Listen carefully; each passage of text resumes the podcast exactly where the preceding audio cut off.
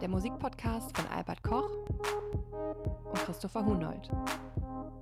Reviews, Features und die besten Tracks als Playlist. Hi, willkommen zu Track 17, dem Musikpodcast zu den besten neuen Platten, den besten neuen Songs sowie Gesprächen über allgemeine musikalische Themen. Heute wieder mit Albert Koch. Hi Albert. Hallo Christopher. Frisch in neuer Umgebung, wie wir gleich noch hören werden. Oh und ja.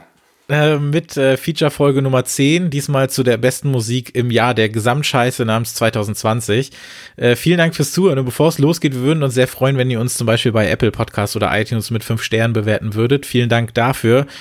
Ähm, ja, wir stürzen uns gleich in die beste Musik des Jahres. Das wollen wir so ein bisschen wieder aufdröseln, wie wir das bei den äh, Dekadenfolgen, nenne ich sie mal, gemacht haben. Also so anhand von fünf Genres, die wir jetzt aber auch mal in Anführungszeichen setzen, so ein bisschen gucken, was hat's alles gegeben. Vielleicht auch Platten, über die wir jetzt in den Folgen hier gar nicht gesprochen haben oder Platten, über die wir zwar gesprochen haben, aber du warst nicht dabei, wo mich dann deine Meinung nochmal interessieren würde. Versuchen so einen groben Überblick zu geben über einfach die beste Musik, die in diesem Jahr gehört wurde. Dann gibt's auch noch Playlist-Tipps am Ende zu. Aber bevor wir das machen und so ein paar andere Themen des Jahres nochmal aufgreifen, die wir ja im Sommer auch schon in Feature-Folgen hatten, muss ich dich natürlich auch jetzt einmal fragen, was hast du zuletzt gehört? Ich äh, habe zuletzt gehört, gestern Abend, äh, die DJ-Kicks von Krudan Dorfmeister aus dem Jahr 96. Ähm, und Krudan Dorfmeister haben wir in dem Jahr auch eine kleine Rolle gespielt, und mhm. über die ich dann auch ein, zwei Sätze verlieren werde. Du meinst dann dieses äh, wiederentdeckte Album, was vor genau. einiger Zeit rauskam, Richtig, ne? Ja. Mhm. ja, okay, da bin ich sehr gespannt drauf. Das äh, hatten wir jetzt äh, in dem Sinne ja gar nicht in, in Podcast bislang besprochen, da bin ich mal sehr gespannt. Ähm, ja, bei mir gab es noch eine Compilation und zwar so ein bisschen das letzte Highlight des Jahres, wenn man so möchte, was wirklich Neuveröffentlichungen angeht. Und ähm, und zwar kam die wieder auf diesem wunderbaren Label Music from Memory raus, was wir ja jetzt schon mehrfach hier äh, erwähnt haben, auch ähm, durchaus auch schon äh, Compilations hier empfohlen haben oder Reissues oder sonst was. Es ist, was das angeht, wirklich äh, mit das beste Label, was ich kenne, meiner Meinung nach. Auch diese Compilation hat einen wunderschönen Namen und zwar heißt sie Virtual Dreams Ambient Explorations in the House and Techno Age 1993-1997. Bis man das ausgesprochen hat, ist die Platte auch fast vorbei. ähm, das ist, also ich finde es großartig. Das sind so Ambient-Varianten, angelehnte, also Ambient angelegte Tracks entsprechender KünstlerInnen, aber auch eben Ambient-Techno von Leuten, die normalerweise ein bisschen was anderes gemacht haben. Ist das Ganze jetzt auf, auf Dreifach-LP rausgekommen. Ähm, ist ja aktuell, glaube ich, schon wieder vergriffen, aber kommt Ende Januar nochmal raus. Ist ja sowieso eine relativ zeitlose Geschichte. Das äh, will schon äh, der Titel, das will aber auch die Musik. Ähm, du hast die auch gehört, ne? Wie findest du die? Ich fand die total super. Also, die läuft durch wie ein Album eines einzelnen Künstlers, also nicht wie eine Compilation von äh, relativ bekannten und relativ unbekannten Elektronikkünstlern. Ja, das ist eben das, was diese auszeichnet. Also das, diese, das, das Kuratieren dieser, dieser Musik oder das Zusammenstellen dieser Tracks und so weiter, das ist halt das, was ich an dem Label auch so liebe. Da ist halt wirklich so viel Idee und so viel Gedanke dahinter. Und du kriegst nicht einfach nur was weiß ich, irgendwie zehn Ramschkisten-Tracks von damals, die keiner hat hören wollen oder sowas, sondern das, das ergibt alles auch total Sinn und klingt wunderbar. Und ich kann nur immer wieder empfehlen, sich mit diesem Label Music from Memory zu beschäftigen. Wir hatten ja vor zweieinhalb Jahren, glaube ich, im Podcast diese großartige Compilation, die ich auch wirklich über alles liebe, mit dieser exotischen Popmusik aus Europa, sage ich mal, äh, aus den 80ern. Und ich glaube, dass diese ähm, House- und Techno Ambient-Platte sich da auf jeden Fall einreiht. Es gab ja auch so brasilianischen New Age oder sowas, was glaube ich, also diese Begriffe hintereinander überhaupt zu benutzen, da auf die Idee ist eh noch nie jemand gekommen, aber das Label hat dem eine ganze Compilation gewidmet und da geht schon eine Menge und das finde ich echt, äh, finde ich echt super. Und das haben sie, haben sie wieder mal sehr gut hingekriegt. So, Albert, wir hatten es ja, also ich habe dich ja bei der letzten Podcast-Folge mit der Christiane Attig, hier liebe Grüße übrigens nochmal, das ist eine sehr schöne Folge geworden, Episode 21, die ihr euch jederzeit anhören könnt. Ein paar der dort besprochenen Platten werden heute auch nochmal auftauchen. Ähm, da habe ich dich ja entschuldigt mit ähm, deinen äh, vollen gepackten Umzugskisten und du bist mit all deinen Platten jetzt umgezogen ähm, etwas Richtung Süden, wenn ich das so sagen darf. Mhm. Ähm, wie ist denn so der Umzug mit Platten verlaufen? Ich kenne da ja, habe da ja so meine eigenen Geschichten erlebt. Ähm, hast du das einigermaßen schadlos hingekriegt? Hast du alles wieder einsortiert oder sitzt du gerade noch umringt von äh, Plattenkisten? Ähm, also es gibt ein Zimmer in, in der neuen Wohnung, das wird irgendwann mal das äh, Plattenzimmer werden. Und in dem stehen, ich weiß nicht wie viele Kartons bis zur Decke gestapelt. Also es wird, glaube ich, noch ein bisschen dauern, bis ich ähm, anfangen kann zu sortieren. Das ist Wahnsinn. Also der Umzug wäre halb so schlimm gewesen, wenn ich nur ein, Musik über Spotify hören würde. Echt der Wahnsinn. Also äh, wirst du jetzt den Wechsel vollziehen offiziell und wirst all deine Platten wegschmeißen und nur noch streamen. Habe ich das richtig verstanden? Das hast du vollkommen falsch verstanden. Hast du da irgendwie gewisse Boxenkisten oder sonst irgendein System? Ich weiß nur, dass als, als wir hier in diese Wohnung gezogen sind, wir wohnen halt sehr weit oben. Also wir haben die Wolken fliegen hier quasi am Fenster vorbei ähm, bei uns im, was weiß ich, wie vielten Stock und äh, haben das mit Jutebeuteln damals so ein bisschen gemacht. Also, weil das ist ja so, ähm, ich glaube, Leute meiner Generation haben halt, glaube ich, Dutzende Jutebeutel irgendwie zu Hause rumfliegen. Und äh, die Platten kann man wunderbar da drin dann lagern und transportieren. Und dann mussten irgendwie jeweils zehn Leute mit 20 Jutebeuteln hier hochstapfen äh, oder sowas. Und ähm, ich habe das aber nicht getrennt. Also ich habe die Platten alle drin gelassen. Es gibt ja auch Leute, die verschicken oder was weiß ich, transportieren dann Cover und Platten einzeln. Hast du das auch gemacht oder hast du einfach nur gesagt, alles in die Kiste und weg? alles in die Kisten und weg. Und das Problem ist halt, ähm, diese Standard-Bücherkisten, ähm, von, die man bei Umzugsunternehmen oder bei, in Baumärkten kriegt, die sind super für Platten. Da, da passen ungefähr 100 Platten rein. Und wenn du allerdings 100 Platten rein ähm, tust, dann bräuchtest du Arnold Schwarzenegger zum Transport. Und ja, du, ja. Du, du, darfst die nicht voll machen. Das heißt, du machst irgendwie 35, 40 rechts, 35, 40 links und dann musst du in der Mitte auffüllen mit irgendwelchen äh, Seidenpapier, Luftpolsterfolie. äh, und ja. du, du, du wirst verrückt und vor allem ich, ich wollte auch nicht die, ähm, die Reihenfolge, also die Alphabetisierung oder die ähm, nach, ich, ich habe verschiedene Sortierungsmodi ähm, mhm.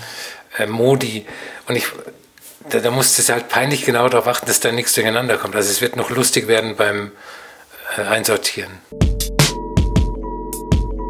Ich glaube, das Jahr als solches kann, glaube ich, als Enttäuschung gesehen werden, auch wenn man also ich sag mal so, ich habe jetzt auch meine Listen zusammengestellt. Ich mache das einfach immer sehr gerne. Das macht mir halt Spaß, am Ende des Jahres zu sagen, so, das waren jetzt die besten Platten, die besten Songs, besten Compilations, Reissues, wie auch immer.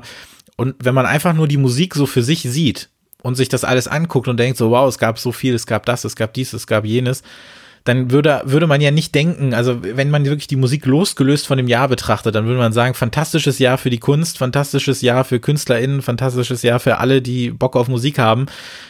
Wenn man dann aber so die Tür aufmacht oder kurz über den Tellerrand äh, luscht, dann sieht man ja, dass dem eben nicht so ist. Wie würdest du das einschätzen? Wie wird sich dieses Jahr in den nächsten Jahren noch weiterhin zeigen? Also welche Auswirkungen wird dieses Jahr auf die folgenden haben, was ja das, das Arbeiten als Musikerin angeht oder auch das Hören als Musikfan? Man kann ja zum jetzigen Zeitpunkt noch nicht sagen, dass äh, die Corona-Kacke vorbei ist. Also selbst wenn jetzt Impfstoffe zugelassen werden und ich habe gelesen, es gibt auch ähm, ein Medikament, das äh, Leuten, die schwer Corona-krank sind, helfen soll, das auch kurz vor der Zulassung steht, wird das ja trotzdem sich noch bis weit nach 2021 reinziehen. Also ähm, wir werden ja diesen komischen, diese komische Situation noch ein paar Monate haben. Aber ich glaube, dass sich so gewisse Sachen wie zum Beispiel dieses, dieses Livestreaming, ähm, dass sich das auch dann noch erhalten wird, wenn ähm, wenn sich die Situation wieder normalisiert hat. Ich glaube, das wird auch alleine daran liegen, dass viele Leute, die das jetzt auch aus den heimischen Wohnungen machen, Häusern oder wo auch immer, alleine aus Platzgründen, also ich denke mir halt einfach nur so, ähm, das war ja auch so ein bisschen Thema bei unserem Gespräch mit den äh, Jungs von Erregung öffentlicher Erregung, dass ähm, alle ja quasi ihre Tourneen abgesagt, verschoben haben oder Festivals oder wie auch immer. Und klar, die Leute, die jetzt nicht dran waren, die wollen das ja nachholen, aber bis dahin kommt ja schon wieder viele neue Musik raus. Ähm, wo, wer, wer will denn wo dann spielen? Also das wird, glaube ich, sowieso dann sehr interessant zu sehen sein, ähm, wer jetzt welches Venue überhaupt noch abkriegt und gibt es überhaupt genug Platz für all die MusikerInnen oder sonst was. Ich kann das auch so schlecht einschätzen, ähm, ob wir da überhaupt die Kapazitäten haben, um zu sagen, dass jetzt halt irgendwie 20 äh, an einem Tag sonst wo da und hier und sonst wo spielen. Das ist ja dann auch wieder eine Frage der Aufmerksamkeit. Also, ähm, aber meine Einschätzung ist halt, dass die Leute sowieso erstmal ein bisschen erstmal ein bisschen brauchen werden, also ein Großteil der Leute ein bisschen brauchen wird, um sich überhaupt wieder ja, mit einem Gefühl von, ähm, von Vertrauen in solche Hallen zu stellen. Aber gut, eben, bis es soweit ist, wird es ja eh noch eine ganze Weile dauern. Um, aber ja, also wie viele Leute dann überhaupt gleichzeitig performen und auftreten werden und sonst was. Und ich glaube, dass diese ganze Streaming-Geschichte da so, so ein kleiner Ausweg ist, um zu sagen, ähm, zum einen für die Leute, die sich weiterhin noch nicht trauen, rauszugehen, aber dann zum anderen auch für die Leute, die einfach nicht wissen, wo sie sonst auftreten sollen. Ja, ja. Also was ich mir auch vorstellen könnte, ist, dass ähm, wenn Konzerte wieder vor Publikum stattfinden, dass ähm, auch diese Konzerte live gestreamt werden. Also, also parallel quasi alles? Genau, also du zahlst natürlich dann, musst natürlich irgendwie, irgendwie zahlen dafür. Ähm, das wäre eigentlich auch eine gute Möglichkeit für die Künstlerinnen das hat ja, um jetzt auf unsere zweite Corona-Folge zu sprechen zu kommen, ähm, Ivo, der DJ, den mhm. wir ja im Mai hatten, der hat ja auch gesagt, der legt ja weiterhin drei, viermal die Woche im Stream auf und hat ja auch gesagt, klar, so sehr er das vermisst, aber er würde das auch vielleicht weiterhin machen und eventuell sogar auch parallel machen. Davon halte ich persönlich gar nichts. Also ich finde, dass Leute, die in einen Club gehen, um dort auch zu feiern, dass das so ein geschützter Raum sein muss, der jetzt nicht noch in irgendeiner Form irgendwo hin übertragen mhm. werden muss, selbst wenn die Kamera nur auf ihn gerichtet ist. Da weiß ich nicht, da bin ich so ein bisschen eigen, aber prinzipiell glaube ich, dass auch das weiterhin so bestehen wird. Andererseits glaube ich, dass sich das mittlerweile auch sehr abgenutzt hat, denn ich weiß nicht, wie es dir geht und ob du das überhaupt öfter verfolgt hast. Ich habe das schon gemacht und mir auch viele dieser Streams oder dieser DJ-Sets angeschaut Mittlerweile mache ich das gar nicht mehr. Ich weiß nicht, wie es dir da geht. Ich habe es am, am Anfang äh, häufig gemacht, natürlich aus Neugierde. Und es hat, irgendwann hat es angefangen, mich zu langweilen. Also es ist ja auch so im Club, wenn du ähm, beim DJ-Set bist, du starrst ja nicht ständig den DJ an. Also natürlich äh, gibt es Leute, die das machen. Ja. Und ich weiß, ich weiß nicht, ob das so interessant ist, äh, zwei Stunden lang Carl Craig zu sehen, wie er an irgendwelchen Knöpfchen rumdreht. Also das ist schon komisch. Also ich, ich habe auch das Interesse verloren nach relativ kurzer Zeit. Wenn ich das mache, dann mache ich das mit Konzerten. Also ich habe, äh, wir nehmen das Ganze jetzt, also diese Folge erscheint am 18.12., wir nehmen das am Sonntag zuvor auf und ein paar Tage vorher gab es ein Live-Konzert im Club Windmill. Das ist ja der, in dem diese ganzen wunderbaren Londoner Bands wie mhm. Black Midi, Black Country Road und so weiter ähm, quasi ihre ersten Live-Schritte gemacht haben. Und Black Midi und Black Country New Road haben zusammen als Black Midi New Road ein Konzert gegeben, was ganz fantastisch war. Ähm, die erste Hälfte war komplette Jams und sonst was. Die haben noch einen, einen Song von Black Country New Road unveröffentlichen, ein bisschen verweihnachtlicht. Und dann haben sie einige Cover gespielt und das war fantastisch. Und das Ganze dann allerdings auch für einen guten Zweck, nämlich eben um den Club zu erhalten. Und ähm, da habe ich dann gerne Geld für ausgegeben und mir das dann angeschaut, weil das auch super war, weil das die einzige Möglichkeit ist, sich momentan sowas anzugucken. Ähm, das ist halt dann so ein bisschen die Motivation dann dahinter, dafür dann auch Geld auszugeben, was ja auch okay ist. Andererseits ist es dann eben auch das Thema, wer bezahlt jetzt eigentlich noch die ganzen Läden nicht nur die MusikerInnen, sondern eben auch die Läden, die dann letzten Endes dafür verantwortlich sind, dass Kultur dort stattfindet. Wer bezahlt die ganzen Leute, die dort arbeiten, die ihr Geld da drin stecken haben, deren Lebensmittelpunkt das ist und so weiter und so fort. Und das ist halt was, was wir in unserer ähm, ja, in unserer Streaming-Bubble dann so, dann, oder was die Leute dann halt oft gerne vergessen. Und da knüpft man dann zum Beispiel auch an das andere große Kulturthema Kino an. Dem Kino wird ja sowieso der, der schleichende Tod prognostiziert mhm. oder er ist vonstatten oder wie auch immer, was ich sehr schade finde, weil viele Leute sagen, warum gehe ich da überhaupt noch hin? Man kann ja dann sogar sagen, gut, das Produkt, was ich dann auf der Leinwand sehe oder was ich zu Hause sehe, ist ja an sich das gleiche. Ich gehe ja nicht in eine Konzerthalle und dann äh, spielen die da vorne ähm, die CD ab, der Band oder sonst was. ähm, aber es ist ja trotzdem nochmal ein großer Unterschied. Aber nichtsdestotrotz wurde das Kinosterben ja jetzt ordentlich beschleunigt durch diese ganze Geschichte. Glaubst du denn auch, dass sich quasi dieses dieses, also wird es auch so eine Art von Konzertsterben dann geben? Also werden die Leute, die auch immer weniger Lust haben, sich mit Musik zu beschäftigen oder Musik als Gebrauchsgegenstand nutzen, also haben wir da jetzt auch so eine beschleunigte Entwicklung, die dafür sorgt, dass ohnehin viel weniger Konzerte stattfinden in Zukunft und hat das jetzt durch Corona, ähm, ja, wurde das durch Corona noch schlimmer gemacht? Wie siehst du das? Es lässt sich ganz schwer einschätzen. Also ich glaube, dass es einerseits eine wahnsinnige Sehnsucht gibt, äh, wieder in Clubs zu gehen und, und Konzerte zu sehen. Absolut. Und, und ähm, auf der anderen Seite, dass es wahrscheinlich auch Leute gibt, die durch, durch dieses Jahr entwöhnt worden sind und die dann sagen, es geht ja auch ohne. Also ich, ich kann es ganz, ganz schwer einschätzen. Man muss den Leuten einfach zeigen, dass es ohne nicht geht. Und ich glaube, dass sobald auch die Leute, die schon, die sich sagen, oh, ich war jetzt lange nicht mehr weg oder ich war lange nicht mehr auf einem Konzert oder so, aber ich bin mir so sicher, dass das erste Mal, also ich denke da so oft dran, wie der erste Clubbesuch oder das erste Konzert sein wird, wenn das dann im nächsten Jahr stattfindet. Ähm, also wenn die Leute das erst einmal wieder erlebt haben, dass sie dann denken so, wow, das jetzt weiß ich, was mir gefehlt hat, jetzt geht's mir so viel besser, weil ich glaube, dass wir das so dringend brauchen, dass wir in Clubs gehen und dass wir dort feiern können und aus allen möglichen Gründen, sei es jetzt für die Musik, um sie laut zu hören, sei es für die ganzen Leute, sei es für die kleinen Dinge, die wir da beobachten, sei es für diese, weiß, was weiß ich, also ich habe auch mehrfach den Satz irgendwo gelesen, dass es viele Leute denken jetzt an den Moment ihrer letzten Clubnacht, in der sie zu früh nach Hause gegangen sind und gesagt so, ah nee, jetzt gehe ich doch mal lieber jetzt schon nach Hause. Und das geht mir genauso und ich glaube, dass die Leute das einmal wieder also viele haben das bestimmt vergessen, wie sich das anfühlt, was schade genug ist, aber alleine schon, damit halt einfach auch die, die Orte, an denen diese Kultur stattfindet, weiterleben können, ist es halt einfach so wichtig, dass wir da irgendwie Möglichkeiten für finden.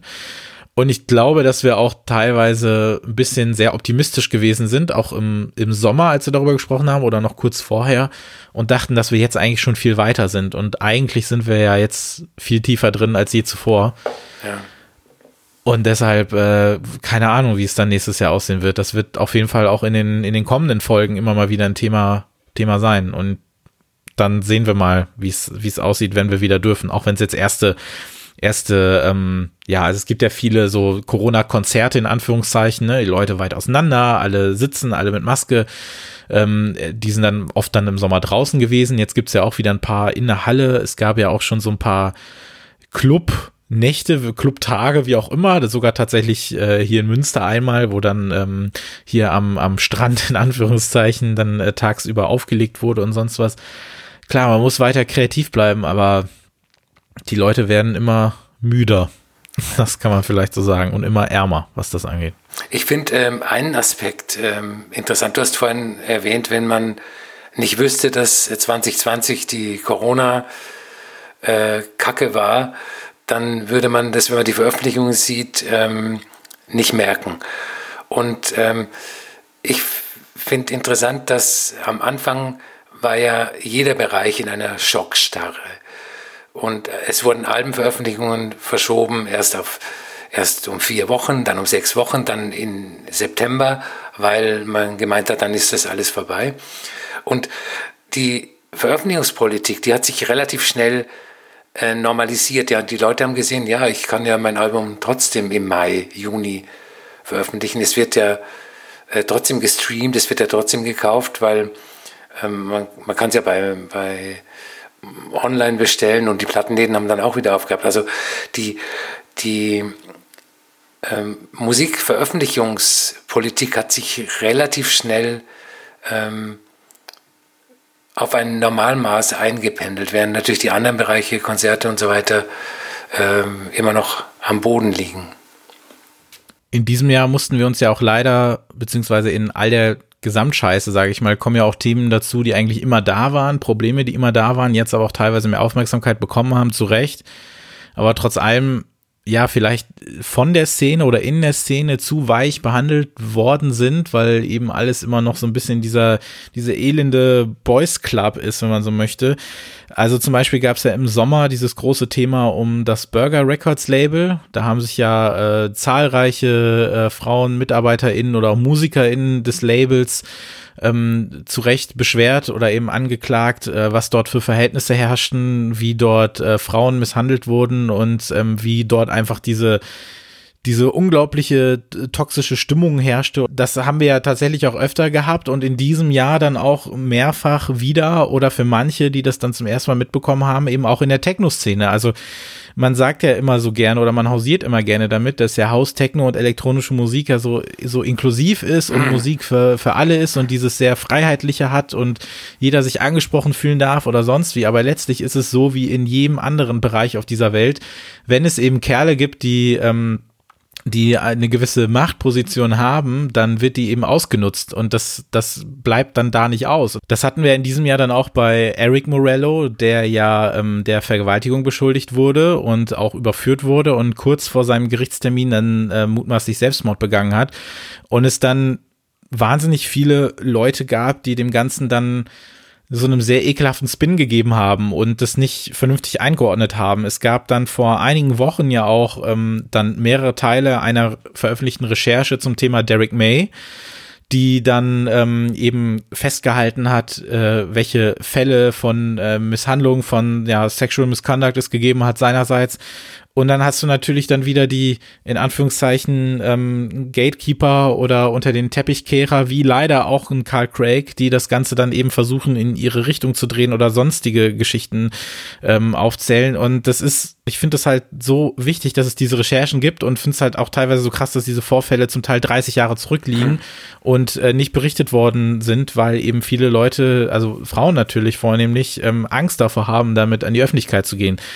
Und ich finde das so, finde das so absurd, ich finde es so traurig und ich finde es halt einfach so, es macht dann halt echt wütend und ich finde es so schade, dass sich aber so gefühlt im Bild, dass das für mich, also klar, wir sind da so ein bisschen mehr drin auch und ähm, schauen uns die Sachen dann genauer an, beziehungsweise kriegen diese Informationen auch eher mit oder so, aber so im, im, im weiten, in der weiten Musikwelt, sage ich es mal so, habe ich das Gefühl, dass solche Geschichten, gerade auch diese Geschichten aus dem Bereich, immer noch viel zu wenig behandelt und thematisiert werden. Wie hast du das in diesem Jahr wahrgenommen?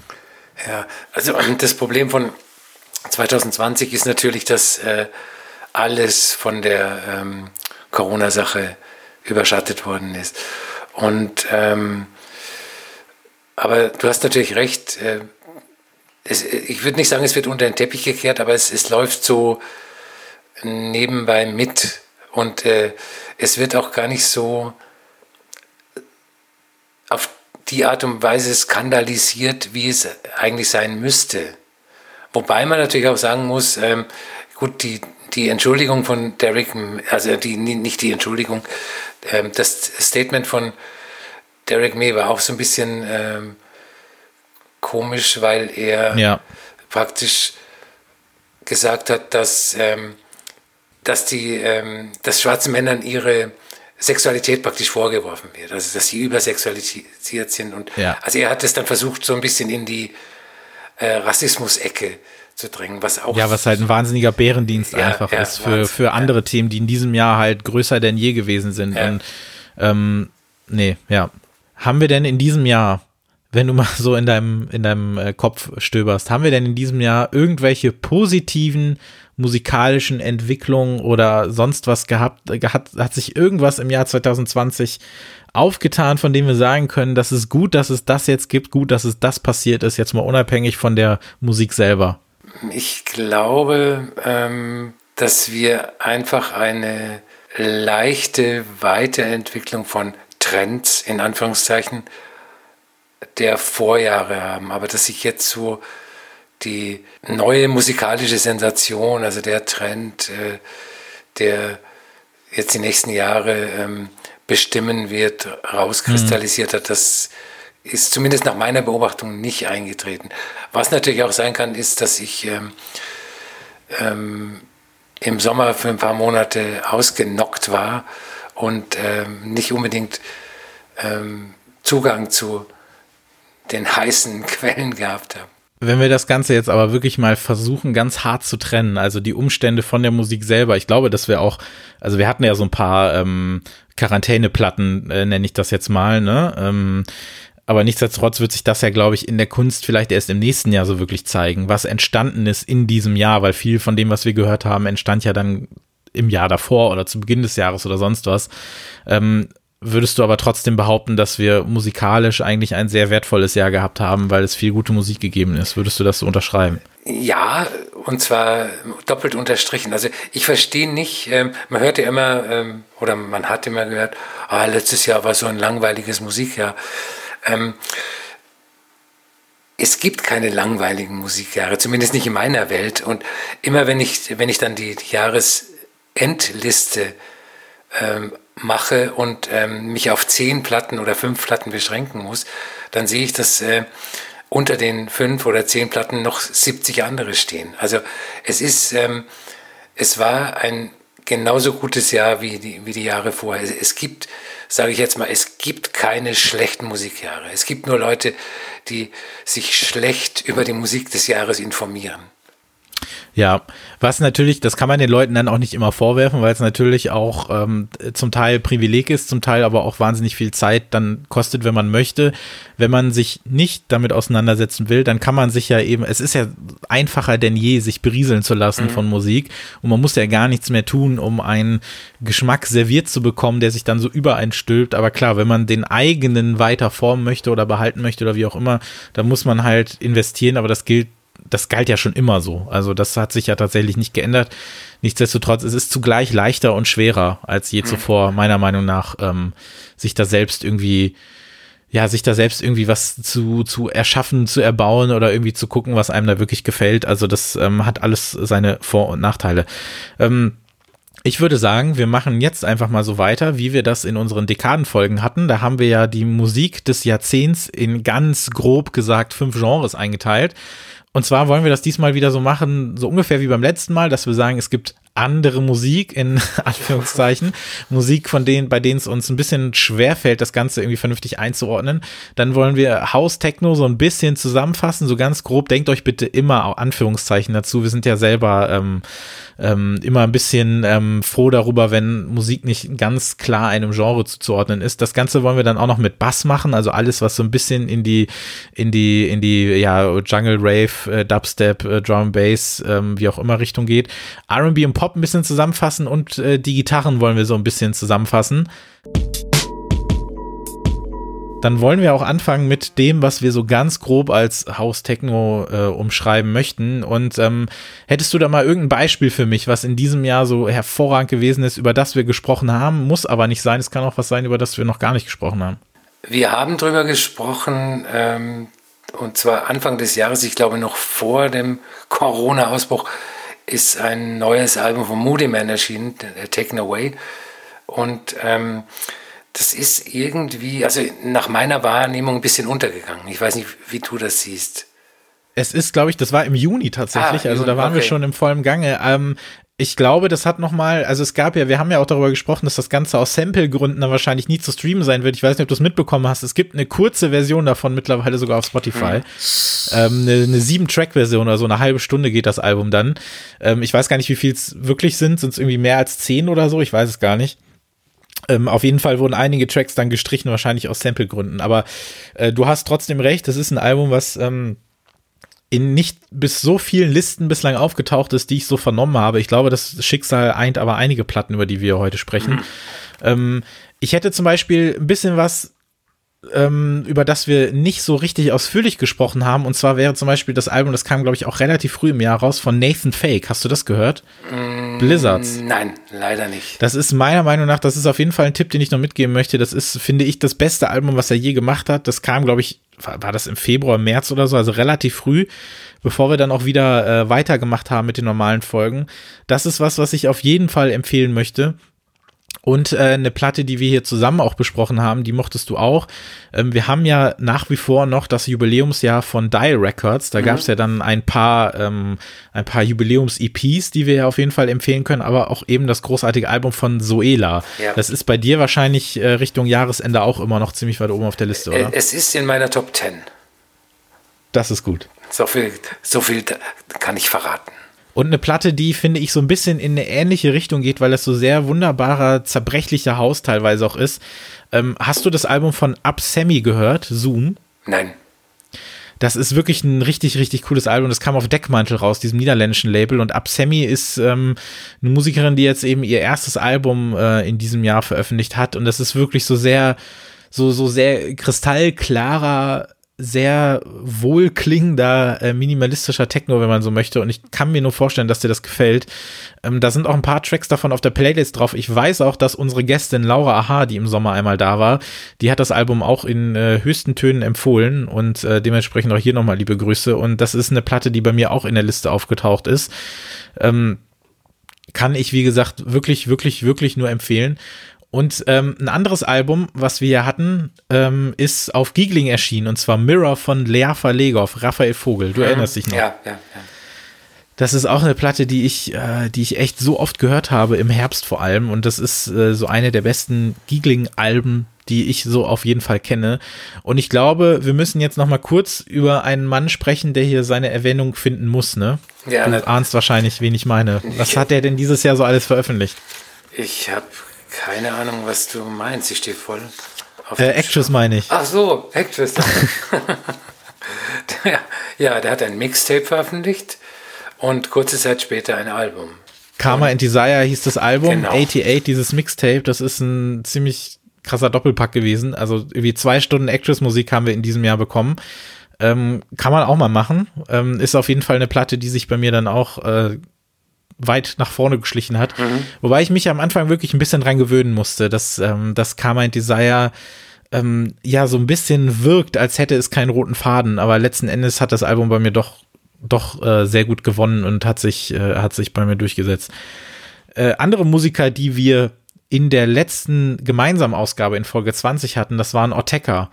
Möchtest du da noch mal kurz was zu diesen beiden Platten sagen, die da veröffentlicht wurden? Es, also die sind beide noch ähm, weiter gewachsen seit, seit der letzten Folge. Ähm, wobei ich immer noch sagen muss, dass äh, mir Sein lieber ist als Plus, weil es auch ja, ein bisschen zugänglicher ist. Wobei man, das habe ich beim letzten Mal auch schon gesagt, äh, zugänglich äh, im Falle von Oteka äh, immer so mit Vorsicht zu genießen ist. Es, ist. es ist nicht Taylor Swift, die in diesem Jahr genau wie Oteka auch zwei Alben veröffentlicht hat. Ähm, nee, es, ich finde äh, Sein ein, ähm, ein sensationell gutes Album. Und äh, hm. da kann man sich richtig drin verlieren. Ich, ich, ich, hab, ich weiß nicht, wie oft ich es angehört habe. Es ist, ist einfach äh, wunderbar, wunderbar. Ja, ich finde, da ergänzen, also so wie sich die beiden Alben wunderbar ergänzen, ergänzen sich dann hier unsere Meinung, weil bei mir ist ja tatsächlich äh, Plus das Album, was noch einen Hauch mehr gewinnt. Und witzigerweise aus dem gleichen Grund, warum bei dir Sign gewinnt, nämlich ich finde es tatsächlich ein bisschen zugänglicher. Obwohl das nicht das ist, wonach ich bei Ortega Musik suche, weil wenn ich das möchte, dann höre ich mir das, die, äh, höre ich mir ähm, das dritte Album oder das fünfte Album an. LP5 ist übrigens etwas, was auch mal dringend äh, wieder äh, rausgebracht mhm. werden muss, meiner Meinung nach. Das hätte ich sehr gerne auf Platte. Hast du das? Nein. Leider nicht. Das, das wäre auf jeden Fall mal wieder fair, weil ich glaube, das ist auch nur in so einer komischen, äh, in so einem Karton oder so damals rausgekommen. Wenn man sich bei Discogs das mal anguckt, dann kriegt man da irgendwie nur so versiffte Kartons, in denen diese Platten drin liegen oder so. Egal, das war auf jeden Fall nochmal ein anderes Thema. Aber Ortega auf jeden Fall mit zwei Alben so zurückzukommen, ist, äh, ist eine super Sache. Was hast du sonst noch äh, anzubieten? Ich habe noch zwei Sachen. Das eine ist ein Re-Release, äh, passt aber zum äh, Genre. Das ist von Vladislav Delay äh, Doppelalbum hm. Multila. Ähm, Vladislav Delay ist ja für mich, für meine musikalische Entwicklung sehr wichtig, weil er schuld daran ist, dass ich mich oder mit Schuld daran ist, dass ich mich in den 90er Jahren mit Techno beschäftigt habe. Und äh, Multila ist eine Compilation mit den äh, Dub Techno 12 Inches, die er in den 90ern für das Berliner Basic Channel Label von Moritz von Oswald und Mark Ernestus aufgenommen hat. Zum ersten Mal wieder auf Vinyl zu haben. Ich weiß nicht, wahrscheinlich ist die mittlerweile auch ausverkauft. Und äh, voll 90s, aber ohne die zurzeit so schicke 90s Nostalgie. Und dann, wo wir in den 90ern sind, äh, was für mich die eigentlich die größte musikalische Überraschung des Jahres war, äh, sind Grudan Dorfmeister, die ihr Album 1995 oder 1995 veröffentlicht haben. Und das ist für mich so ein wunderbares Beispiel für die Retro-Schleifen in der Popmusik. Und äh, 95, äh, das Album 1995 wurde natürlich 1995 aufgenommen und damals nicht veröffentlicht. Mhm. Äh, Gruner und Dorfmeister sagen, dass sie es irgendwie in einem Keller, in einer alten Kiste, haben sie alte Dats gefunden und haben es angehört und äh, fanden es dann so geil, dass sie es jetzt veröffentlichen wollten. Ähm, aber ich glaube, dass sie damals nicht veröffentlicht haben, weil sie äh, damals die Downbeat-Superstars waren mhm. und unter einem wahnsinnigen Erwartungsdruck äh, standen. Weil jeder hat äh, auf dieses Album gewartet. Damals hast du nur gehört, hey, wann kommt das Krudern Dorfmeister Album? Wann kommt das Krudern Dorfmeister Album? Und ähm, zu behaupten, dass sie das gefunden haben, ist natürlich äh, ziemlich clever und das 25 Jahre später zu veröffentlichen.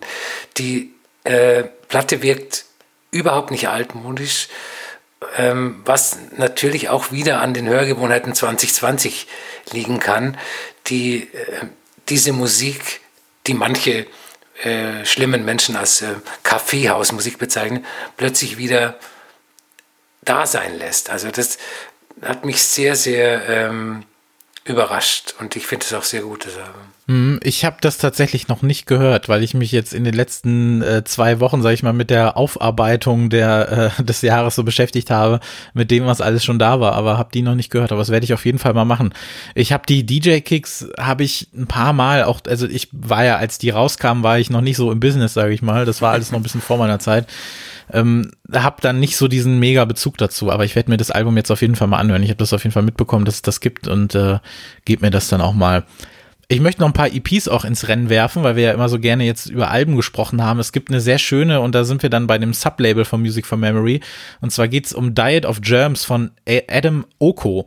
Und auf dem Sublabel von ähm, Music for Memory Second Circle, da erscheinen dann teilweise auch mit ganz wunderschönen Covern äh, sehr so abseitige elektronische Geschichten und ähm, so ein bisschen mehr in diese Hausrichtung geht halt Diet of Germs von Adam Oko. Das ist wahnsinnig toll. Das gibt's dann auch auf einer äh, Playlist, die ich dann nachher noch empfehlen möchte. Ähm, dann eine sehr schöne EP, die veröffentlicht wurde in diesem Jahr, ähm, kam auch von äh, Park Ye Jin auf Ninja mhm. Tune. Das ist, ähm, das ist einfach wunderbar wunderbar in Anführungszeichen, das ist auch gar nicht despektierlich gemeint, einfache Tanzmusik, mhm. die mir aber wahnsinnig viel Spaß gemacht hat. Also ich finde Like This ist so ein großartiger Club-Track, den würde ich halt so gerne mal im Club hören und finde ich super. Ich finde die wahnsinnig talentiert und habe richtig Bock darauf, äh, mir auch mehr anzuhören. Die darf auch gerne ein Album rausbringen. Also ähm, da kann ich, äh, da kann ich sehr, sehr viel mit anfangen. Du auch? Ja, ich äh, habe mir die damals gekauft, also eigentlich eher ich weiß gar nicht, wie ich, wie ich darauf gekommen bin, ohne irgendwie großartig über, äh, was über sie zu wissen. Aber Ninja Tune ist natürlich auch ein ja. Qualitätsmerkmal und die, äh, einer der besten Tracks 2020. Ja, voll. Ja. Jetzt vor kurzem kam noch ein Album raus ähm, auf dem schönen Label äh, Studio Bahnhus und zwar von Off the Mets. Ich weiß nicht, ob du die kennst. Ich weiß nicht, ob wir über die auch schon mal gesprochen haben. Das ist übrigens ein ultra hässliches Cover. ähm, das ist äh, eine, ja, also sie bezeichnen sich selbst als als Boyband, ähm, ist aber auch sehr ähm, abgefahrene, sehr, also es hat schon sowas leicht äh, dancehalliges, äh, tropical-mäßiges, aber ähm, mit so einem sehr, ähm, mit so einem sehr starken Hip-Hop-Einschlag und ähm, die hatten im vergangenen Jahr auch eine EP, bei der es einen Joy Orbison Remix gab. Darauf bin ich auf die aufmerksam gekommen und jetzt haben sie halt ihr Debütalbum veröffentlicht, das genauso heißt wie sie selbst. Und das ist noch relativ aktuell, ist bei mir dann aber auch ähm, auf jeden Fall in den, in den Top 50 gelandet. Das finde ich ist eine sehr, sehr, sehr, sehr coole Geschichte gewesen. Und ähm, es gab mal wieder von dem sehr umtriebigen Lone, den hatten wir ja auch schon mehrmals, mhm. gab es wieder ein paar, äh, paar Platten. Unter anderem auch eine gemeinsame EP auf R&S Records mit Ketamar, den ich gar nicht kannte, aber das ist auch eine wunderbare Dance-EP geworden. Ähm, kann ich auch nur absolut jedem ans Herz legen. Und natürlich über die Platte haben wir auch in der vorletzten Ausgabe gesprochen, das Album von Ela Meines. Das ist bei mir auch noch mal ein bisschen gewachsen, nicht nur durch die äh, durch den Track Dominique, den wir da hatten, aber insgesamt ist das auch wirklich ein super Album geworden. Kommen wir zur Abteilung Bass. Da ist vor äh, kurzer Zeit ähm, eine Kollaborations-EP von Burial Fortet und Tom York erschienen. Mit den beiden Tracks äh, Her Revolution und His Rope. Es ist die erste Zusammenarbeit von drei meiner Top Ten Lieblingskünstler seit ungefähr 100 Jahren, Nee, also um genau zu sein, seit neun Jahren. Ja. Und ich habe sie sofort wiedererkannt. Es ist ein wunderbares Ding, Musik wie aus einer äh, dichten Nebelwand heraus, bei der alle drei Beteiligten das Beste aus ihren Welten einbringen. Burial natürlich das Sounddesign, äh, Fortet hat ein paar komische Instrumente beigetragen und Tom York natürlich seine Stimme und die haben wir schon relativ lange nicht mehr hören dürfen. Ich finde gerade den ersten Track der Platte halt wirklich, also die A-Seite finde ich wirklich gut. Bei der, bei der B-Seite bin ich noch ein bisschen am Hadern, aber ich glaube, dass das sehr schnell ähm, sehr schnell wiederkommen wird. Ich hatte so ein bisschen Angst, dass die Platte jetzt gar nicht anderweitig noch rauskommt, weil die am Anfang nur in irgendwelchen Plattenläden in London rumstand. Ähm, ist aber, ja, ist wirklich super, dass es da mal wieder was, was, was Neues gibt. Ich habe von der, von der letzten äh, Zusammenarbeit habe ich sogar zwei Platten, das war aber nur so ein Versehen. Ähm, ich habe immer noch eine, die ich äh, tauschen kann. Das heißt, wenn sich jemand meldet, wenn jemand zuhört, der diese Platte gebrauchen kann, also die äh, Ego Mirror heißt sie, glaube ich, von 2011. Ja. Da habe ich noch eine zweite von. Wer da irgendwas Schönes zum Tauschen hat, darf sich äh, sehr gerne bei mir melden, habe ich nichts gegen. Ähm, im, in diesem Bereich, den wir jetzt mal ganz grob äh, in Bass gefasst haben, da ist dieses Jahr doch eine Menge passiert. Also wir hatten ja noch mal ganz kurz über das Album von End Orange gesprochen. You're Super in Diagonal, wenn man Diagonal im Englischen so ausspricht. Ähm, Platte dieses Berliner Produzenten, der halt so wirklich wahnsinnig so minimalistische mhm. Bassstücke macht, die so ein bisschen in diesen Dungeon-Bereich reingehen, den es irgendwie vor, vor zehn plus Jahren gegeben hat. Das ist echt ein Geheimtipp, den ich super finde. Und wir haben natürlich wieder Alien Tape. Zum einen mit ähm, mindestens zwei Ski Mask EPs, die wir in diesem Jahr hatten. Und das großartige Album, was bei mir auch in den Top 5 gelandet ist, Ritorno von Andrea. Mhm. Das ähm, hast du wahrscheinlich, seitdem wir das, wann hatten wir das im Mai oder so? Das dürfte bei dir wahrscheinlich auch noch ganz gut dabei sein, oder? Das ist äh, ganz gut dabei, vor allem äh, äh, seit der Zeit, als, ich's, äh, als ich die LP bekommen habe und nicht äh, über digitale Quellen es anhören musste. Ja, es ist, ich habe weiß übrigens immer noch nicht, was das auf dem Platt, auf dem, auf dem äh, Albumcover ist. Ist das Eis oder ist das irgendwie Stracciatella-Eis? Ist das irgendeine komische Landschaft oder was soll das sein? Ich, ich also, glaube, es ist Stracciatella-Eis. Ja, okay.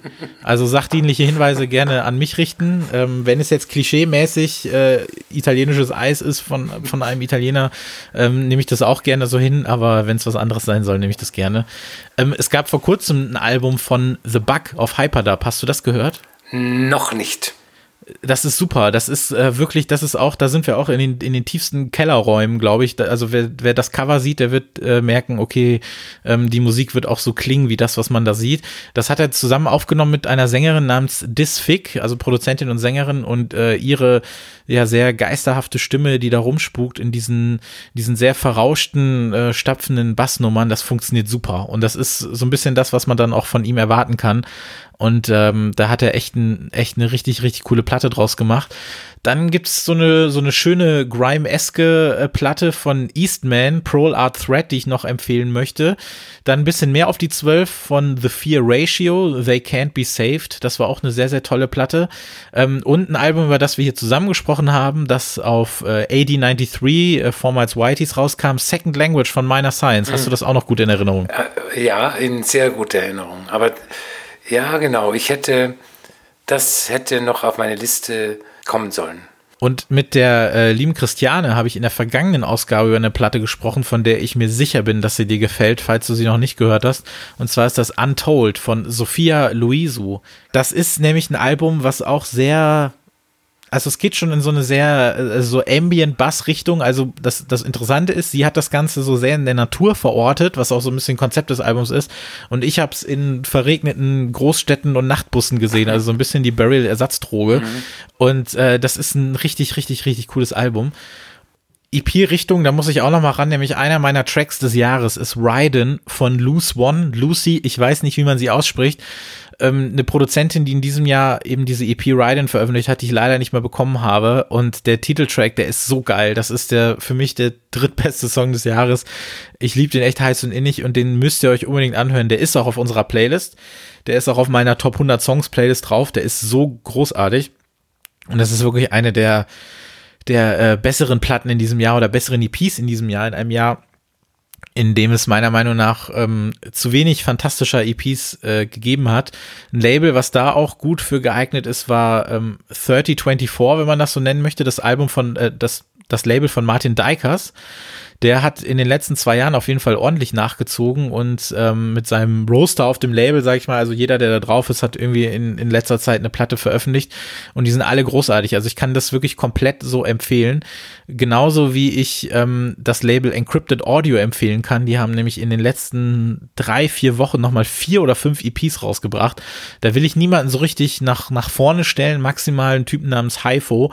Aber das ist halt tatsächlich relativ klassischer, so Endnuller Dubstep, der da drauf ist, mit so einem starken äh, Grime-Anstrich. Äh, und sowas gefällt mir dann doch immer sehr, sehr, sehr, sehr gut und musste dann in dem Fall auch nochmal Erwähnung finden. wenn wir in das nächste Genre springen, was wir so ein bisschen ganz grob unter Pop und RB zusammengefasst haben, was äh, fällt dir da als erstes ein, worüber du noch sprechen möchtest? Ähm, da fällt mir als allererstes ein, ein Album, auf das sich 2020 alle Listenmacher haben einigen können, das mm. auch sehr viel ähm, äh, auf Platz 1 der besten Listen gekommen ist. Äh, das ja. ist von Salt, Untitled Rise. Ähm, es ist das vierte Album der anonymen britischen Band innerhalb von eineinhalb Jahren, muss man sich mal vorstellen. Die, das Cover-Artwork ist immer ähm, ähnlich, ein schwarzes Cover und schemenhaft äh, ist, sind betende Hände, eine Faust oder sonst irgendwas zu sehen. Und ähm, ich würde das schon als ein kleines Meisterwerk bezeichnen hm. aus Psychedelic Soul, Disco Funk, klassischem ähm, 90er Jahre Haus, Soul, Jazz und ähm, das trotz dieser ganzen retromanischen Bestandteile eigentlich nur 2020 hat entstehen können. Und ähm, was es noch hochaktuell macht, sind die Texte und auch die Songtitel, die ein einziges Manifest sind für Black Empowerment. Mhm. Ja, es ist äh, interessant, dass wir über die gar nicht wirklich, auch letztes Jahr nicht so richtig gesprochen haben. Mhm. Es gab ja Five und Seven schon 2019 ja. Und gab einige Songs, die ich ganz cool fand, aber ich finde, die haben sich in diesem Jahr echt wirklich selbst nochmal übertroffen. Ja. Also ja, diese beiden Alben, die in so kurzer Zeit rauskamen, und äh, mit allem aufgeräumt haben, das ist, äh, das ist echt bemerkenswert. Das stimmt, ja. Die hatte ich auch so lange gar nicht mehr auf der Liste gehabt. Das ist völlig richtig. Und ich möchte jetzt selber noch mal einmal einsteigen, damit wir beide noch mal kurz die Lobhudelei abhaken können. Denn für mich ganz klar das Album des Jahres ist Room for the Moon von Kate NV. Über das hatten wir im Juni auch noch mal gesprochen und ähm, das ist in mehreren Folgen, auch als wir noch äh, GästInnen da hatten, noch mal erwähnt worden, weil auch andere Leute das so super fanden. Ich kann dieses Album nur in allerhöchsten Tönen loben, empfehlen und äh, huldigen. Und es ist so großartig und ich möchte, dass ihr euch alle die Zeit nehmt, um Room for the Moon, dieses, diese russische Version von japanischem City Pop einmal zu hören. So würde ich das immer bezeichnen. Ähm, ich äh, liebe das absolut und äh, ich weiß, dass es dir so ähnlich geht. Das ist richtig. Und äh, ich habe mir das, ähm, ich habe mir eine beim um, bei meinem Umzug eine kleine Notfallration von Platten zur Seite gelegt, äh, die ich jetzt auch schon äh, unter den Plattenspielern in einem Regal einsortiert habe. Und da ist äh, dieses Album dabei. Und ich werde, sobald die Aufnahmen dieses Podcasts beendet sind, dieses Album nochmal anhören, zum 175. Mal wahrscheinlich in diesem Jahr. Und das bitte auch als Aufforderung an alle HörerInnen, äh, darf das verstanden werden, macht ihr das bitte auch, weil es, äh, es lohnt sich wirklich. Aber wer unseren Podcast hört und die Platte noch nicht gehört hat, ähm, da weiß ich dann auch nicht ganz, was wir noch machen sollen, außer immer wieder zu sagen, wie toll das ist. Ähm, ich würde einmal kurz in so eine sehr äh, Retro-Ecke abdriften, wenn das für dich okay ist. Ähm, es gab nämlich auch in diesem Jahr wieder viel RB-Musik, die sich so ein bisschen an den 90ern bedient hat. Und das ist halt eine, eine Zeit, eine Phase, ein Genre, ähm, für das ich halt wirklich äh, alle meine zwei Hände ins Feuer legen kann. Ich liebe halt 90s RB, das ist halt einfach so. Äh, als Kind der 90er bleibt mir vielleicht auch nicht viel anderes übrig, aber ich finde es auch super, dass immer mehr Leute das Ganze auch so ein bisschen aufgreifen und aktuell da was mitmachen. Und für mich ähm, hauptsächlich hat das so wunderbar funktioniert bei der gemeinsamen Platte von Onra, den wir hier auch schon mal hatten, und Pomrad. Und zwar nennen die sich OXP und haben eine Platte rausgebracht namens Swing Convention. Und das ist halt absolut astreiner äh, 90s äh, funky R&B Musik mit sehr, sehr, sehr, sehr vielen Gästinnen auf der Platte. Und das ist so ein super geiles Potpourri. Das Ding ist wie eine wie eine nie veröffentlichte Compilation aus, ähm, ja, aus irgendwie verschollenen 90s R&B Tracks und ich finde das super und die ist tatsächlich irgendwie nie so wirklich ganz in die Folge gekommen, nur mal auf der Playlist, hätte es aber letztlich verdient gehabt, denn das ist für mich, äh, ja, eines der, der Alben des Jahres und ähm, dann gab es auf jeden Fall noch, ähm, einen großartigen Song von Rihanna J, It's You heißt der, der ist auch auf der Playlist und Tiana Blake, Hit the Spot, das sind so zwei meiner liebsten R&B-Songs aus dem Jahr, die sind auch beide auf unserer Track 17 Playlist-Podcast gelandet und äh, fand ich auch großartig. Was hast du sonst noch so im Angebot? Ich habe eine Sache noch, die, ja, gut, man kann es als R&B bezeichnen, das ist äh, Gil Scott Heron, We're New Again, äh, hm. Reimagination bei Micaiah McRaven. Ähm, das ist nach Jamie XX ähm, We're New Here Remix-Version von 2011, mhm. die das zweite Album, das, ähm, das letzte Studioalbum des Poeten, Schriftstellers und ähm, Rap-Urvaters Gil Scott Heron von 2010 ähm, nicht Remix, sondern wirklich ähm, neu, neue Bedeutung gibt. Und ähm, während die Version von Jamie XX Musik zu ihrer Zeit war, also sehr mhm. 2011 war, ist äh, die Version von Micaiah McRaven sehr 2020. Ähm, McRaven ist ja Schlagzeuger, Bandleader aus dem äh, Dunstkreis des New Jazz Labels International Anthem, das ja auch ähm, seit ein paar Jahren sehr on ist. Und ähm, er hat die Musik, er hat nur die, die Stimme von Gil Scott Heron genommen und ähm, die Musik vollkommen neu äh, aufgenommen mhm. mit anderen Künstlern aus dem International Anthem Umfeld, äh, Gitarrist Jeff Parker, der bei, bei Tortoise spielt und dem Bassist äh, Junius Paul. Und äh, das ist eine sehr eigenwillige Mischung aus RB, New Jazz, Latin Music Funk und, und äh, sehr leichten elektronischen Effekten. Das ist vielleicht der, mein zweitliebtes Album äh, 2020. Die habe ich komplett vergessen, muss ich sagen, aber die kam auch echt sehr früh im Jahr schon raus. Ja. ja. Ähm, ich möchte noch mal kurz Jessie Lancer ins Rennen werfen. Über die wurde ja hier auch äh, lobend gesprochen im Podcast mit ihrem dritten Album. Und, ähm, und dann noch was, äh, was sehr Schönes, was auch nur kurz mal am Rande erwähnt wurde. Und zwar ein Konzeptalbum einer jungen britischen Band, die sich Truces nennt. Und da finde ich es echt absurd, dass die in diesem Jahr nicht eine größere Runde gemacht haben, weil das wirkte auf mich alles so, und das meine ich auch gar nicht negativ, so wahnsinnig durchkonzeptioniert. Also das ist ein Konzeptalbum zum Thema Beziehung, ähm, zum Thema junge Liebe und es ist äh, alles sehr, sehr groß und pompös aufgezogene, ähm, so abseitige Popmusik, aber teilweise auch mit äh, sehr hymnisch veranlagt. Und äh, die beiden haben das Ganze auch ähm, audiovisuell auf jeden Fall ziemlich durchgezogen, auch was die Videos angeht und sonst was. Und die, ich bin, finde das manchmal ein bisschen merkwürdig, wann etwas dann doch nicht so funktioniert, wie es hätte funktionieren sollen. Denn normalerweise wäre das äh, für mich eine Band, die absolut super durch die Decke gegangen sein müsste.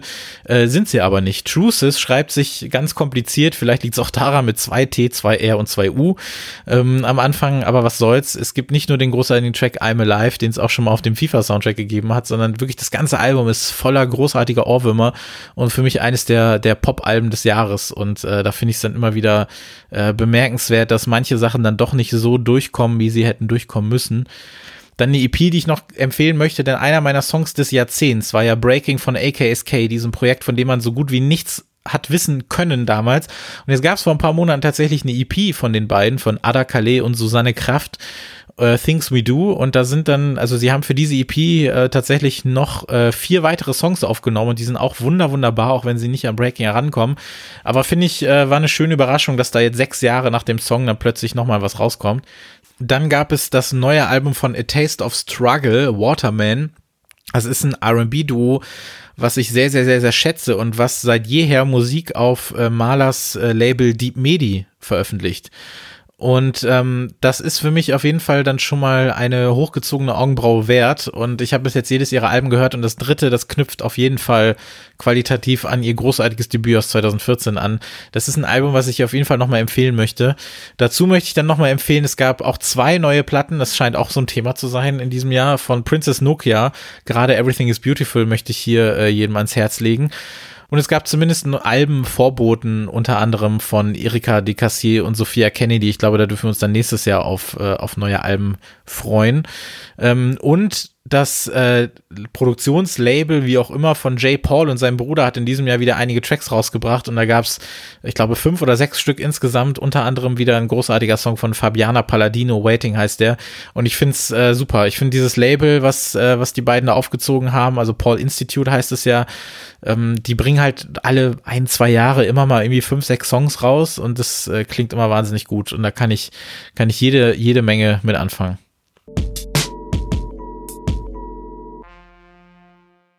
So, dann haben wir noch ganz grob die Gitarren als Genre, Schrägstrich Nicht-Genre hier. Da kann, da wird wahrscheinlich sich auch wieder viel vermischen, was zum Beispiel auch entweder in Pop oder in andere Musik hat reinkommen können. Was hast du dir dafür noch so notiert, was du als beste Platten oder Songs des Jahres deklarieren möchtest? Ich habe ganz oben auf der Liste ein Album, über das wir auch gesprochen haben, äh, Gentle Grip von Public Practice. Ja.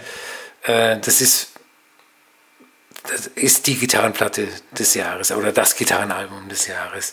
Dieser wahnsinnig äh, bunte Mix aus Shoegaze, No Wave, abgefuckten Funk, neu, äh, ähm, Joy Division und, und ähm, ich habe damals, glaube ich, gesagt, wenn ihr ein Gitarrenalbum diesen Monat kauft, dann kauft dieses. Ich erweitere das jetzt und sage, wenn ihr ein Gitarrenalbum in diesem Jahr kauft, dann kauft dieses und kein anderes. Ja, ich finde schon, dass es auch in diesem Jahr, das, was sich jetzt auch im letzten Jahr so ein bisschen angedeutet hat, äh, nicht nur bei mir, sondern ich glaube auch tatsächlich allgemein, dass wir qualitativ wieder in bessere Zeiten äh, schippern, was das angeht, wenn man das denn auch möchte. Es hat schon echt einiges gegeben, beziehungsweise haben auch einige dieser neuen interessanten Bands was rausgebracht oder kommen dann eben im nächsten Jahr mit was Neuem. Es wird ein neues Black Midi Album geben.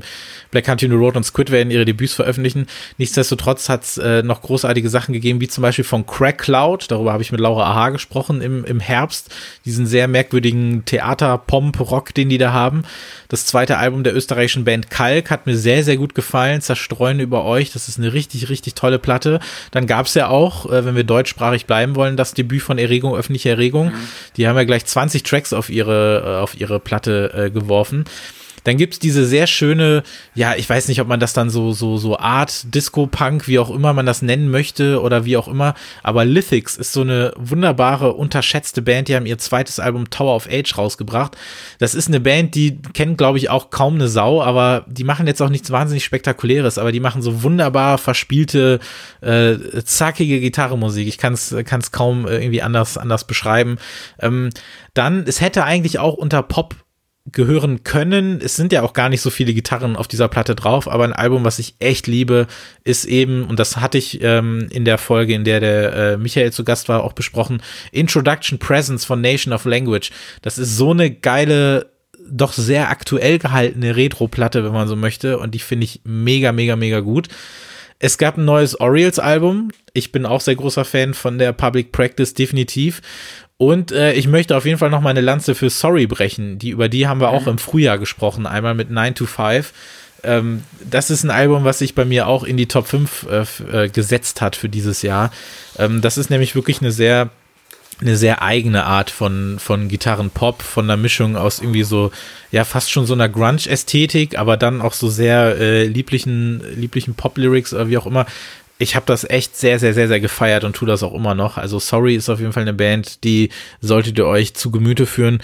Und ähm, wenn es um sehr ja, sanften, aber eingängigen Pop geht oder Gitarrenpop, dann war auch die neue Tops-Platte I Feel Alive auf jeden Fall was, was ähm, bei mir unerwartet dann doch für sehr, sehr viel Zustimmung gesorgt hat. Ich mag die Band sehr gerne, ich mochte sie schon immer sehr gerne, aber irgendwie mit der Platte haben sie ihren sehr zeitlosen, aber dann doch irgendwie sehr in den 70ern äh, verankerten ähm, ja, Gitarrenpop haben sie dann nochmal eine neue, eine neue Note aufgesetzt. Und das hat mir, hat mir wirklich, wirklich gut gefallen. Bei und EPs möchte ich noch ein paar erwähnen, weil es da eben auch eine Band gibt, die ich wahnsinnig toll finde und deren Platte ich mir geholt habe. Das war Talkshow, These People. Die müsst ihr euch wirklich anhören. Das ist eine richtig, richtig coole Band und soll dann auch gerne im nächsten Jahr irgendwie ein Album veröffentlichen, wenn sie dazu kommen sollten. Das gleiche gilt für Egyptian Blue, was eine, was eine neue Band ist, die, glaube ich, eine Drei-Track-EP draußen hatten eine Band, die ich vielen Menschen äh, oder allen Menschen eigentlich empfehlen möchte. Ich, ihr dürft euch alle angesprochen fühlen, ist Model slash Actress, also Actress, aber mit C-T-R-I-Z, nicht wie unser Actress geschrieben. Äh, das ist eine Band, die ein paar sehr, sehr, sehr tolle Gitarrenstampfer rausgebracht haben in diesem Jahr. Das möchte ich auch nochmal empfohlen haben. Und eine tolle Band, die heißt High School, aber zusammengeschrieben. Und das ist halt wirklich sehr äh, schwarz-weiß äh, verhangener, ähm, so 80er Indie. Und das äh, gefällt mir auch wahnsinnig gut. Und irgendwas habe ich bestimmt vergessen, aber ich bin der Meinung, es gab äh, wirklich, wirklich tolle, tolle Bands in diesem Jahr. Und während ich das sage, ist mir sogar noch eingefallen, wen ich vergessen habe. Und zwar ein, eigentlich eine meiner Highlight-Bands. Und zwar heißen die Death Crash. Das ist auch eine neue Band aus London, die aber überhaupt nicht klingen wie irgendwas äh, von diesen anderen Bands, über die hier schon gesprochen wurde. Ähm, Death Crash machen nämlich sehr sehr, sehr langsamen, verhangenen, so Slowcore-Emo oder wie auch immer man das nennen möchte. Aus irgendeinem Grund finde ich die wahnsinnig toll. Und es gab eine EP, die heißt People Thought My Windows Were Stars. Und wenn das nicht ein astreiner Emo-Titel ist, dann weiß ich auch nicht weiter. Und ähm, da, den Titeltrack gibt es nämlich einmal in der 4-Minuten-Version und einmal in der 16-Minuten-Version. Und beide sind super. Und da gibt es noch einen anderen Track, der heißt Blind oder Bind, glaube ich. Und das, äh, das wollte ich auf jeden Fall noch empfohlen haben. Also wenn da irgendwie nächstes Jahr ein Album kommt, bin ich auch für. Jetzt habe ich ähm, überraschenderweise, glaube ich, wirklich über fünf Minuten über neue Gitarrenbands äh, gesprochen, was mir dann doch wieder zeigen soll, dass in dem Genre eine Menge geht. Ähm, was aber nicht heißen soll, dass wir da bleiben, denn jetzt, glaube ich, springen wir in das Nicht-Genre, was all das vereint, was wir nirgendwo anders unterkriegen und vielleicht sogar ein bisschen die interessanteste aller Kategorien, wie ich finde. Ähm, wie würdest du denn andere Musik so zusammenfassen? Das ist eine gemeine Frage. Sehr gerne. ähm, äh, meinst du eine Definition von anderer Musik oder was ich auch. Was qualifiziert Musik dafür, bei uns jetzt unter andere Musik geführt zu werden? Naja, ähm, wie ich vorhin schon gesagt habe, das äh, Bass-Genre ist ja eigentlich auch kein Genre. Es ist viel zu vielfältig, viel zu ähm, unterschiedlich. Es ist, es ist die Art von Musik, die dann wirklich auch in unter größter Toleranz nicht mehr in unsere anderen Genres, in, in richtige Genres wie RB oder Pop oder Gitarren reinpassen. Ja. Was hast du denn da so alles äh, noch aufgeführt bei dir? Ich habe da mal, ich habe zum Beispiel Kate and We auch unter anderem Musik, mhm. aber ja. ähm, äh, ich gehe auch vollkommen okay damit, dass das äh, in einem anderen Genre ist. Ähm, meine Platte des Jahres habe ich in der anderen Musik. Mhm. Das ist von Misa, schreibt sich M-H-Y-S-A, äh, Nevea. Und da schreibt sich N-E-V-A-E-H. Und ähm, ich fordere ja immer, dass ähm, aktuelle Musik einen Bezug zur Zeit haben muss, in der sie entsteht. Also ein Album 2020 muss einen Bezug zu 2020 haben und äh, gesellschaftliche Relevanz. Und deshalb kann es für mich nur diese Platte geben. Ähm, Misa ist äh, Konzeptkünstlerin, Sounddesignerin, Musikerin, äh, eine junge, queere, schwarze Frau auf der Suche nach Identität und, und äh, Selbstermächtigung. Und weil du vorhin ähm, den 90er Jahre RB äh, so äh, gelobt hast, äh, es steht in der Tradition des 90er äh, Jahre RB. Also sie sagt zum Beispiel, dass sie beeinflusst ist von 90er Jahre RB. Sie, sie covert auch auf dem Album äh, If I Ruled the World von Nas. Ähm, sie ähm, dekonstruiert die Musik aber so, dass äh, kaum irgendwas übrig bleibt. Das sind ähm, keine richtigen Songs, sondern äh, so hauntologische Songskizzen. Ähm, der Gesang ist oft nur von seinem Grundrauschen oder von einem ganz, ganz einfachen Rhythmus. Der klingt wie wenn man auf äh, äh, Waschmitteltrommeln äh, klopft, begleitet. Ähm, man, man, kann sich das so vorstellen, äh, wenn, wenn man Grouper den Auftrag gibt, ein RB-Album zu machen. oh, das würde ich mir gerne Und anhören. äh, also das ist, ich finde das sensationell. Wie heißt die Dame nochmal? Misa schreibt sich M-H-Y-S-A. Das kam ganz früh, im, ich glaube im Februar, äh, Januar oder Februar. Ja, das klingt super. Ich kann mich, wenn ich die gehört habe, kann ich mich nicht daran erinnern, aber so wie du es beschreibst, sollte man sich daran erinnern, wenn man das Album gehört hat. Dementsprechend gehe ich mal davon aus, dass äh, ich das jetzt auf jeden Fall noch nachholen muss. Das klingt echt super. Also gerade Grouper als äh, mit einem R&B-Album, da bin ich sofort dabei. Ich habe auch das Gefühl, andere Musik ist so das Genre, wo man tatsächlich am meisten mit reinstecken kann, ähm, weil es gab halt wirklich so viel merkwürdige Musik oder was heißt merkwürdige oder vielleicht so schwer zu kategorisierbare Musik. Ich glaube, ein äh, Album, was auf vielen Listen erschienen ist, ist zum Beispiel Workaround von Beatrice Dillon. Das ist ein Album, was ich auch sehr äh, schätzen gelernt habe, was ja auch so eine sehr ähm, merkwürdige, abseitige Form von elektronischer Musik oder so konzeptioneller elektronischer Musik ist. Dann gab es dieses tolle Album von Ben Bertrand, Manis oder Mains oder wie auch immer. Der Mann ist ja, ähm, glaube ich, Saxophonist eigentlich und hat so eine ganz merkwürdige, so Ambient-Jazz-Platte aufgenommen mit kaum Sounds und wenn, dann sind die alle wahnsinnig verfremdet. Das hat mir sehr, sehr gut gefallen, hat auch ein sehr schönes Cover, wenn man das so sagen kann das neue Cindy Lee Album What's Tonight to Eternity. Ich raff überhaupt nicht, was da passiert. Ich find's aber super. Ähm, dann ein sehr, sehr, sehr, sehr tolles Album, auch mit einem meiner Plattencover des Jahres von Loreen Frost Lena. Ich weiß nicht, ob du das kennst. Leider nicht. Aber das möchte ich dir dann gerne als Hausaufgabe mitgeben. Ähm, das wird zwar in Playlists geführt wie Deep Melodic Techno, ähm, ist aber, oder Micro House oder so, es könnte aber nicht weiter davon entfernt sein, weil es ist so eine sehr, es ist so eine sehr betrübliche, melancholische Form von auch so, so glasklarer elektronischer Musik mit so ein paar Beats hier und da und es ist halt alles so eine wahnsinnig tolle Stimmung. Ähm, ich, ich mag dir das unbedingt ans Herz legen. Loreen Frost heißt die Dame und das Album heißt Lena und äh, das ist super. Das äh, würde ich dann für mich aber allerdings trotzdem noch unter andere Musik fassen und nicht unter dem, was wir als, als äh, House und, und Techno uns aufgeschrieben haben.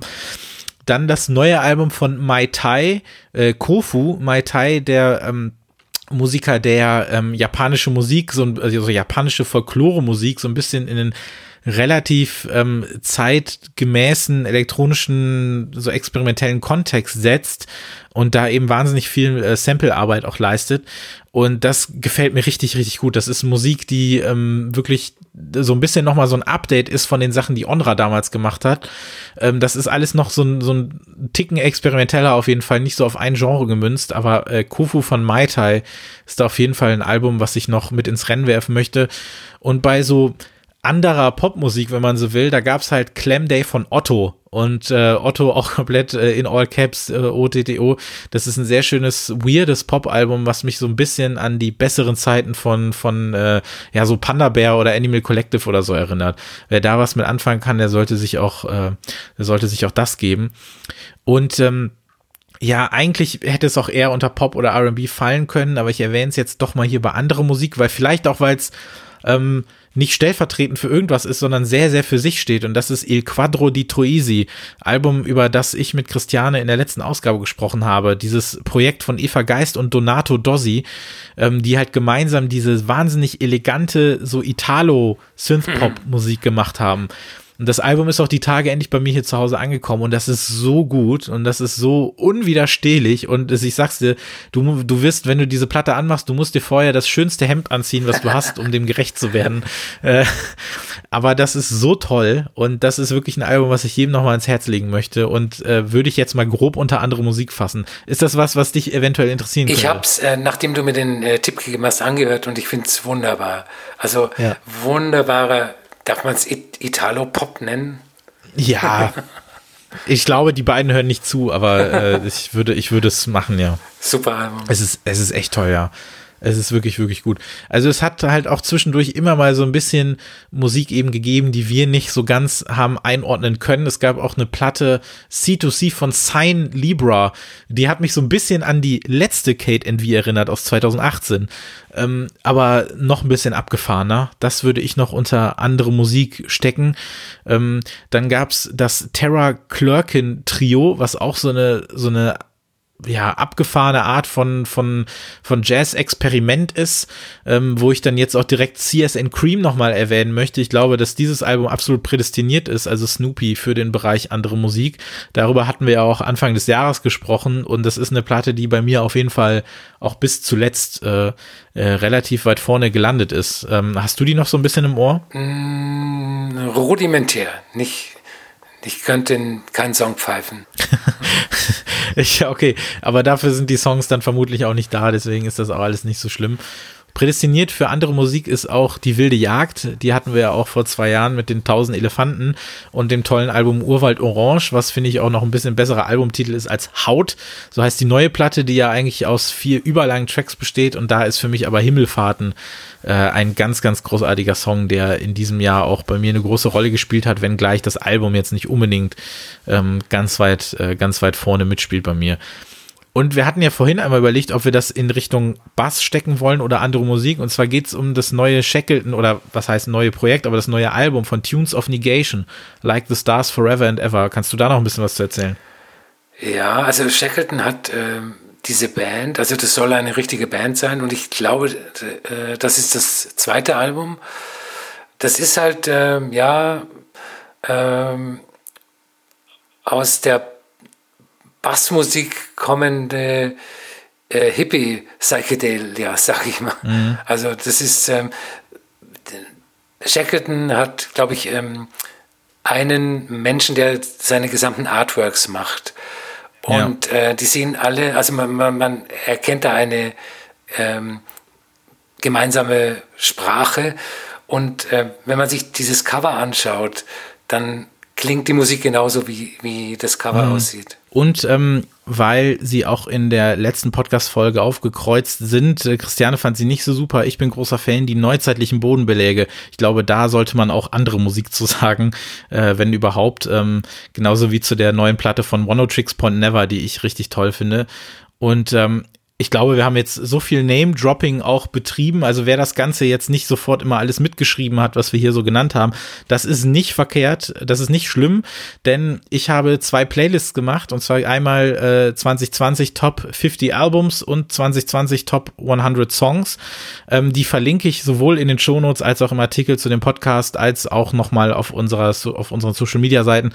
Die gibt's einfach äh, ganz normal auf ähm, meinen ähm, auf meinem äh, Spotify Account Account und ähm, alles, worüber wir hier gesprochen haben, ist dann eben nochmal verlinkt. Also es soll euch nichts verloren gehen.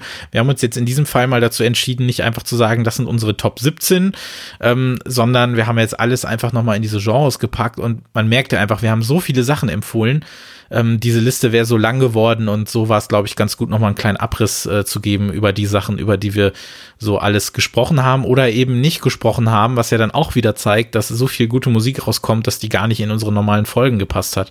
Und das ist für mich auch so ein bisschen der Hoffnungsschimmer für 2021, dass egal was passiert, wir werden weiterhin großartige Musik bekommen. Ähm, darauf äh, dürfen wir doch hoffen. Auf jeden Fall. Es wird immer weitergehen. Zum Beispiel am äh, 5. Februar mit dem Debütalbum von Black Country New Road. Ich habe es schon hier liegen und besprochen und ähm, ich will nur so viel sagen, es ist sehr gut. das ist jetzt vielleicht nicht unbedingt überraschend. Ähm, hast du spontan ein bisschen im Kopf, was, äh, was uns nächstes Jahr oder Anfang nächsten Jahres erwartet, worauf man sich so freuen kann? Ähm, nicht sehr viel, ähm, aber im Januar kommt das Bicep-Album raus. Da freue ich mich wie ein Schnitzel drauf. Genau. Und ähm, diese, diese Panade, die sich unser Podcast nennt, die wir um diese Schnitzel backen, äh, das werdet ihr dann Anfang Februar hören, wenn wir dann unsere nächste reguläre Folge haben. Und dann haben wir ja tatsächlich dann auch schon mal ein paar Platten, über die es sich äh, zu sprechen lohnt. Also, wie gesagt, wenn sonst alles scheiße gewesen ist. Die Musik war da und sie war sehr reichlich da. Und äh, ich muss auch sagen, wir hatten jetzt 20 oder 21 Folgen insgesamt vom, von unserem Podcast in diesem Jahr. Und ähm, ich glaube, so viel wurde noch nie veröffentlicht von Track 17 und das hat mir wieder sehr, sehr großen Spaß gemacht, auch in diesem Jahr. Deswegen möchte ich äh, dir da auch sehr herzlich für danken, dass wir dieses wunderschöne äh, Projekt hier einfach weiterlaufen lassen. Das macht mir sehr, sehr, sehr, sehr viel Spaß. Mir auch. Und ich würde sagen, wenn ihr das Ganze jetzt vor den Feiertagen hört, wie gesagt, äh, am 18.12. kommt das Ganze raus, äh, wünschen wir euch auf jeden Fall äh, eine schöne Rest-Adventszeit, schöne Feiertage und einen guten Rutsch ins neue Jahr. Und wir hören uns dann auf jeden Fall. Die neue reguläre Ausgabe kommt dann Anfang Februar mit den ersten neuen Platten des Jahres. Mal gucken, ob dazwischen noch irgendwas anderes kommt. Aber ich glaube, ab dann lohnt es sich auf jeden Fall, ähm, mal wieder zu gucken, was das neue Jahr so für uns gebracht hat. Kannst du denn noch spontan äh, dir aus den Rippen leiern deinen liebsten Weihnachtssong, den die Leute, den die Leute jetzt noch hören sollten, bevor es äh, unter den Baum geht? das, das sind äh, sehr fiese Fragen. Äh, ich würde mal sagen, ähm, O Tannenbaum. oh, Tannenbaum. Ja. Das ist doch, das ist doch, gibt es da irgendein schönes Cover von irgendjemandem? Gibt es eine Slayer-Version von O Tannenbaum oder so? Nee, ich, ich kenne nur die Originalversion. So, ich gebe jetzt mal direkt ein Slayer Christmas Song. Ich will jetzt wissen, ob es von Slayer einen Weihnachtssong gibt. Na, es gibt Slayer Wham Mashup Last Christmas Angel of Death. Hört euch das doch einfach an. Auch nicht das schlecht. doch mal bei YouTube ein und hört euch den Last Christmas Angel of äh, Death ähm, äh, Mashup an von Wham und äh, Slayer. Ähm, es gibt sehr viele sehr merkwürdige Weihnachtslieder, aber ich glaube, einen, den ich empfehlen möchte, ist Merry Xmas Face the Future von Beak. Äh, das ist, glaube ich, ein äh, sehr äh, angenehmer Weihnachtssong äh, zum Ende des Jahres nochmal. Aber es gibt sehr viel. Ich, ich werde auch mal meine Weihnachtsplaylist verlinken. Dann ähm, könnt ihr euch auch äh, Just Like Christmas zum Beispiel von Low anhören. Ähm, solche Geschichten. Oder Cocaine Christmas and an Alcoholics New Year von Money. Mir, mir fällt gerade ein, es gibt eine äh, Version von Last Christmas von The XX. Die ist gar nicht so schlecht. Hm. Und es gibt eine von äh, Erland äh, Oy. Äh, spricht man ihn so ja. aus, Oi, oder wie auch immer, weil da hat, das ist doch von der Compilation, die Heiko Hoffmann damals gemacht ah, okay. hat. Ist das nicht so? Ja, ja. Das hat er uns doch in unserer 2017-Folge, glaube ich, gesagt, dass er so einen Weihnachtssampler mal gemacht hat. Habe ich voll vergessen. Irgendwas war da. Kriegen wir raus. Äh, während wir das rauskriegen, könnt ihr euch dann gerne die besten Alben und Songs des Jahres auf den Playlisten anhören. Unsere Playlist Track 17 Playlist zum Podcast abonnieren. Den Podcast auch. Sehr gerne die positiven Bewertungen bei äh, Apple oder bei iTunes dalassen. Ähm, den Podcast abonnieren, egal wo. Und uns auf jeden Fall weiterempfehlen. Und ähm, wir möchten auf jeden Fall Danke sagen fürs Zuhören in all den 20 Folgen, die ihr vielleicht heute oder in diesem Jahr gehört habt. Ähm, Track17 Podcast auf Twitter und Instagram und ähm, wir hören uns dann im nächsten Jahr wieder. Bis dann. Tschüss.